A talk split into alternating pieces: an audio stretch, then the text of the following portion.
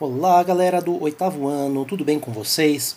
Eu sou o professor Paulo e este é mais um podcast de história que nós estamos publicando para vocês. Hoje nós vamos falar sobre um conceito que surgiu com os iluministas na época das revoluções burguesas, que é o conceito da divisão de poderes. O filósofo Montesquieu considerava que concentrar todos os poderes em uma pessoa ou em um grupo de pessoas, ou seja, em uma única instância de governo, faria concentrar autoridade e poder demais. Havia uma percepção por parte da burguesia e dos iluministas de que a concentração de poder levava à tirania. Aqui é preciso que nós lembremos que os iluministas criticavam exatamente o absolutismo, a teoria do direito divino dos reis e todos os poderes concentrados na figura real, inclusive o mercantilismo, que era o monopólio e controle real sobre o comércio. Os iluministas defendiam um sistema de governo democrático, onde os representantes seriam eleitos pela vontade popular. E caso não cumpram a vontade popular, o contrato pode ser reescrito pelo povo. Montesquieu pensou um sistema de divisão de poderes que existe nos dias atuais. Nos dias atuais, existem três poderes em nosso sistema político. E isso foi uma invenção da burguesia e do iluminismo. O poder legislativo é o poder que cria as leis de um país. Ele cria a Constituição e demais leis. Ele é eleito por vontade popular. É o parlamento do país. O poder executivo, que também é eleito por vontade popular, executa e aplica estas leis, agindo dentro da constituição do sistema de leis criado pelo legislativo.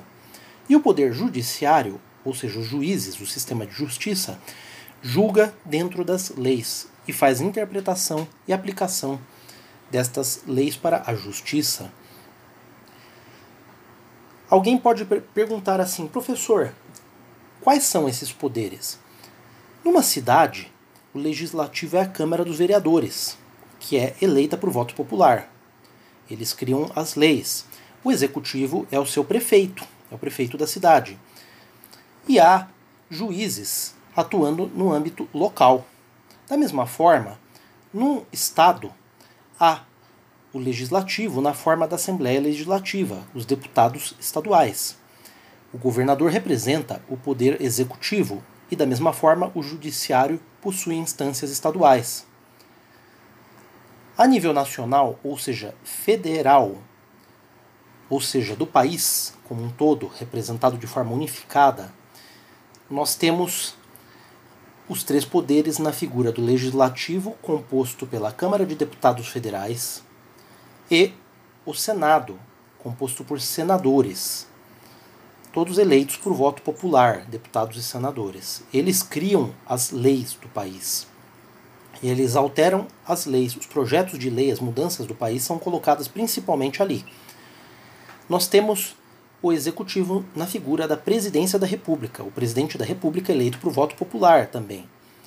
E por sua vez, nós temos as diversas instâncias federais, das quais a mais importante do judiciário é o Supremo Tribunal Federal, o STF, com ministros que são indicados pelos presidentes da República ao longo dos mandatos e que fazem a interpretação e julgamento em cima das leis. Então, estas são as três instâncias no Brasil. O Brasil tem um sistema presidencialista, mas há países que têm sistema parlamentarista. Ou seja, é eleita a Assembleia do Parlamento. O Parlamento é a Câmara né, dos Representantes.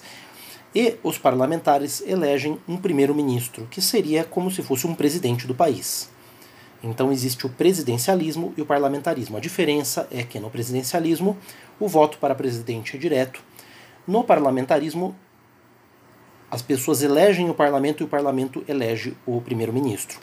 Os países que possuem monarquia nos dias atuais, a monarquia é, na verdade, uma monarquia constitucional, parlamentar. Quem de fato governa é o parlamento que elege o primeiro-ministro, e a monarquia só possui uma função simbólica e de representação.